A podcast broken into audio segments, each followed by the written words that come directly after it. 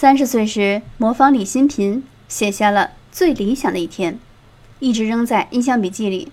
最近拿出来看了下，受到启发，时隔五年之后又写下了当下的版本。第一，作息。早上我喜欢不在意几点起床，睡到自然醒。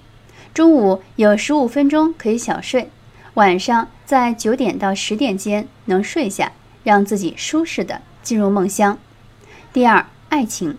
身边有爱的恋人。第三，亲情，父母近在，他们有自己在忙的事情，我会给他们主动发条微信。第四，美食，早饭是有时间吃的，午饭呢简单快捷，最重要有蔬菜，晚饭是八分饱，有汤喝。第五，成长，最好能在一天中读完一本书，写下简单的书评。最好在准备度假，或者已经在度假的路上。